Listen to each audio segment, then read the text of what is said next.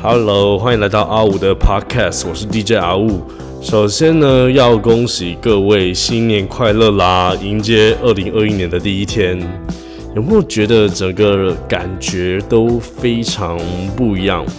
还是完全没感觉啊？我个人是真的蛮期待二一二零二一年的整个发展啊，毕竟二零二零年这么悲惨的一年，我们都度过了。但说真的，好像相比我们来讲，就相比我来讲，我觉得更年长的长辈们可能经历这种事情，好像可能两次或三次。我自我自己认为啊，因为其实，呃，像是二零零八年的那种金融海啸，或是什么两千年的网络泡沫化。然后什么？二零零八年的那个次贷风暴的一些金融危机，房地产嘛，然后导致了一些金融危机，然后波及到整个全世界。我记得零八年那个时候，我好像也才国中还是高中？高中，我那时候也才高中，我是十二岁，我现在二十八岁，十二岁往前间推也才十六岁，那时候是我高一跟高二的时候。所以那时候家里即便发生了这种状况，可能什么台湾的一些金融股市啊，或是什么原原物料上涨，因为我们家是牧场，所以那时候我记得高中的时候，我们家的那几个。畜牧的养牛的那个原物料真的是上涨蛮多的。那我知道那一阵子我们家里好像的气氛不是那么特别的好。但但说真的，因为你那时候你也无，你就只一个小朋友而已，所以你真的不知道家里到底发生什么样的事情。因为大人也不会把家里发生发生的事情去跟小孩子讲嘛，因为你那时他觉得讲讲了也没有用，所以也不会去跟你去讨论这件事。那其实这样，所以就是你去想哦，像二零零二零零年零年的网络泡沫化，加二零零八年的次贷风暴，然后到现在的一九年到二零年的中美贸易跟疫情，我相信长辈或是或是爸爸妈妈那一辈的，应该已经对这种现象可能已经见惯不惯了吧？但可能也很难说，毕竟就像我之前说的，可能。当你在顺风的时候，通常就真的会忘记，可能历史是会不断的重演。例如，可能在零八年结束的那一个次贷风暴金融危机结束之后，你可能到零九年开始，然后股市又慢慢慢慢的上涨，房地产又慢慢的上涨，然后你的资金又不断的在回流，然后又开始不断的在获利、获利、获利。等获利到零八一八年、一九年到一一八年、一八年、一九年的时候。你可能都还没有感觉到说什么，可能突然哪一年，二零二零年会有这种什么中美贸易战啊，然后什么石油啊，或是黄金，甚至是什么像这样的疫情导致的很多一些进出口，或者是有很多的一些供应链怎么断裂等等之类的。所以其实这种东西哈，历史就是这样子，不断的重演，它只是时间周期而已，可能十年到十二年，八年到十二年左右就会来一次。所以我觉得很多时候就是我们要正常去汲取一些教训。那当然也是今天呢，就是刚好也是二零二一年的第一天，然后也就想跟大家分享说，呃，分享这样的一个主题啦，就是，嗯，我知道很多人可能在一九年的最后的一个礼拜，可能在圣诞节那一个礼拜，或者是哦前一个礼拜，至十二月中、十二月底这这类的时间呢，就很常会做一件事情，就是帮自己设定好明年的一些目标。可是我通常。这种这种东西就会发生在，呃，出现在哪里？大家知道吗？会出现在像是脸书啊，或是 IG，就会很多朋友开始细数今年二零二零二零年哦，他发生的所他发生的一切，然后告诉自己，告诉别人，他在二零二一年他真的想要做的一些改变或调整，或者是他可能写下自己的一个 to do list，然后。然后更扯的朋友就会开始写下什么他的人生的 list，可能百大 list，他想要做的每一件事情。那当然也有一些人可能会觉得，哎，算了啦，这辈子就这样了，就这样就算了，安安逸逸的就就过了。也有也有可能嘛，我我有看过这样的人，或者抱怨这个呃世界就是这样子，就是资本主义就是这样子。如果你我们就是没办法呃往上流社会去走，但也有这样的人。但我是觉得哦，如果你哈是真的觉得人生就是安逸就好的朋友哦，好像真的不用看本集的单元了。没有啊，这是开玩笑的，开玩笑的。其实我是觉得也是可以认真的帮自己做一点规划了。因为我觉得一年新的开始嘛，无论你今天是要帮自己做一个年度规划、财务规划，或者是什么家庭规划，或者是什么小孩子的一些教育规划等等，我觉得或是都是可以去做一点规划或尝试的。所以今天呢，就是想跟大家分享。我自己啦是怎么去做设定目标这档事的？那首先，请大家一定要记住，其实设定目标最重要的一件事情就是，它必须是要可具体化出来的，就是它可以具体化的阐述出来，或是去形容出来的。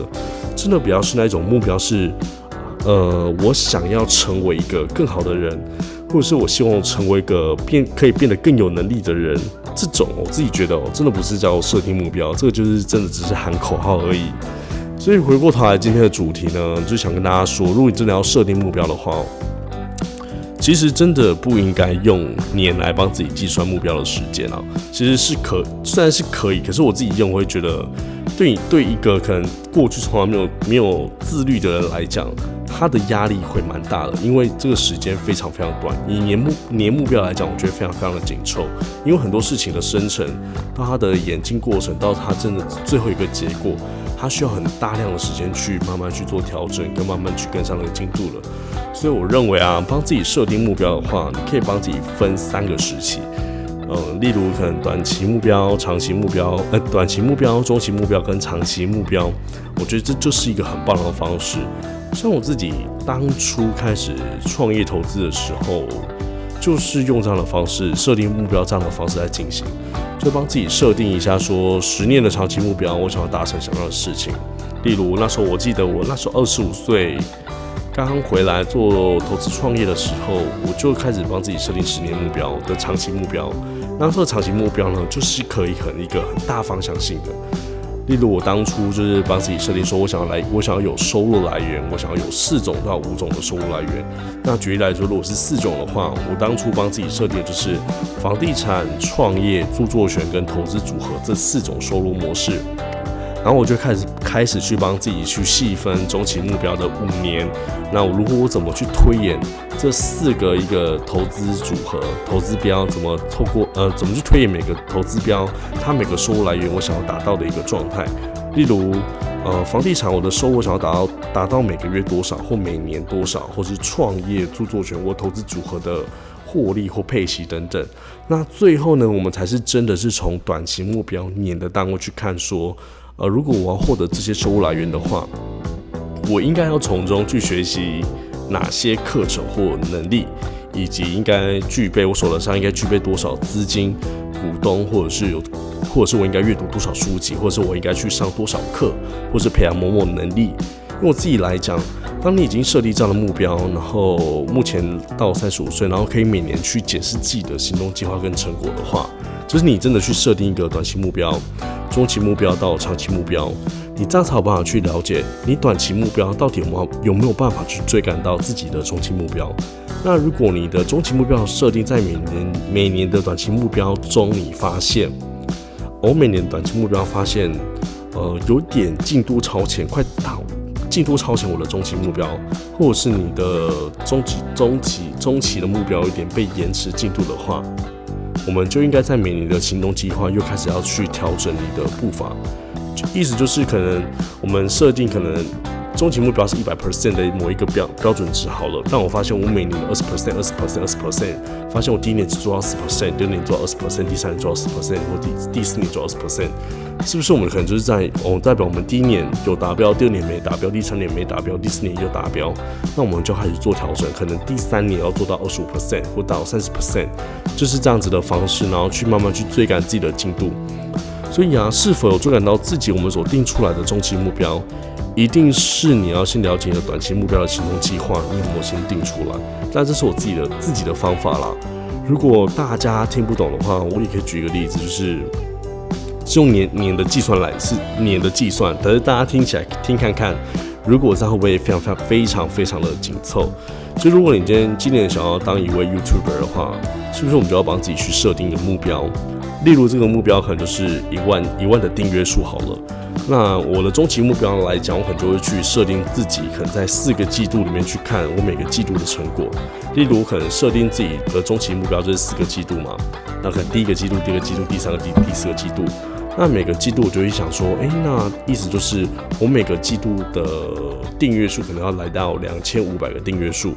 那我就要去推演哦，如果我真的要去经营这个频道的话，我每个月要需要去推出几支影片。然后再去算我每个月的影片的订阅数，我应该达到多少。所以你从这个方式，你就可以从每个月去观察，说你订阅数的成长率，以及其实不难发现，你所设定的目标可能就会慢慢的实现。你有可能就会发现说，啊，如果每个月呢，如果一季我要有两千五百个订阅数，那我等于相对来讲，我每个月我就要八百个订阅数，那等于我可能。一支影片就要产生八百个订阅数，那或者是我们再延伸到每个礼拜我需要出一支影片或两支影片，我才有机会达到什么样的订阅数。其实这东西你就可以慢慢去推演出来，那你再再去调整说，如果你现阶段的这个状况，你有办法去升每个礼拜一支影片或两支影片。那当然我会自己这样讲，是因为是我也我也开始在二零二一年真的有已经意识到说，也不是意识啊，就是真的开始想要去走 You YouTube 这一块，因为其实。我在二零二零年有真的尝试去做 YouTube，可是因为时间太忙的关系，连我自己在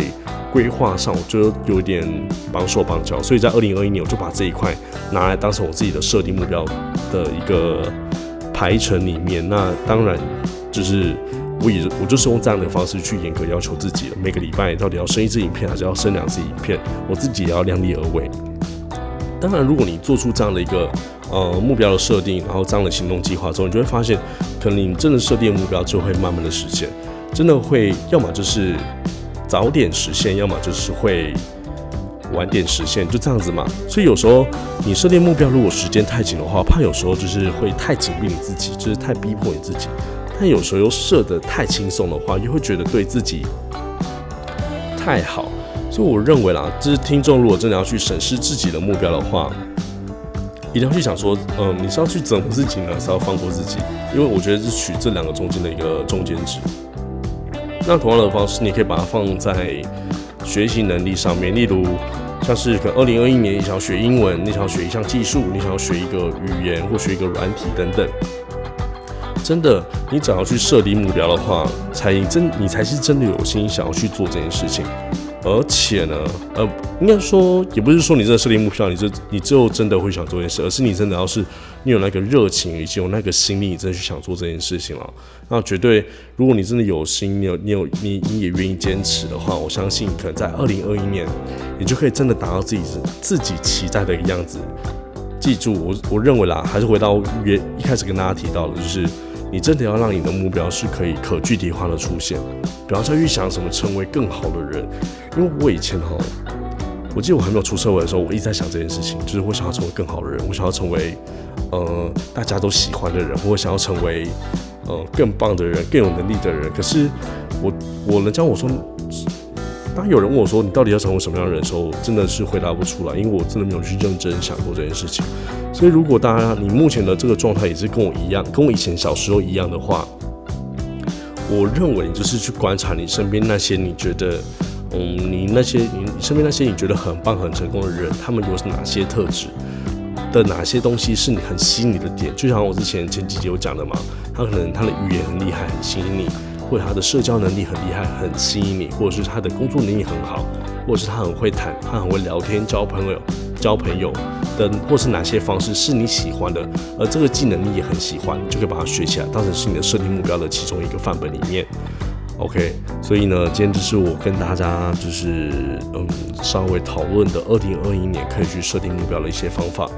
OK，那今天的节目就到这边喽，那我们就下期见。如果你也喜欢我的频道的话，就可以再帮我关注、订阅跟追踪。那最重要的就是分享给你身边的朋友。那当然也可以追踪我的 IG A W O 零一一八。那我们就下一集见喽。那也祝福大家二零二一年新年快乐，然后也可以慢慢的往自己的一个目标迈进。我们就下一集见喽，拜拜。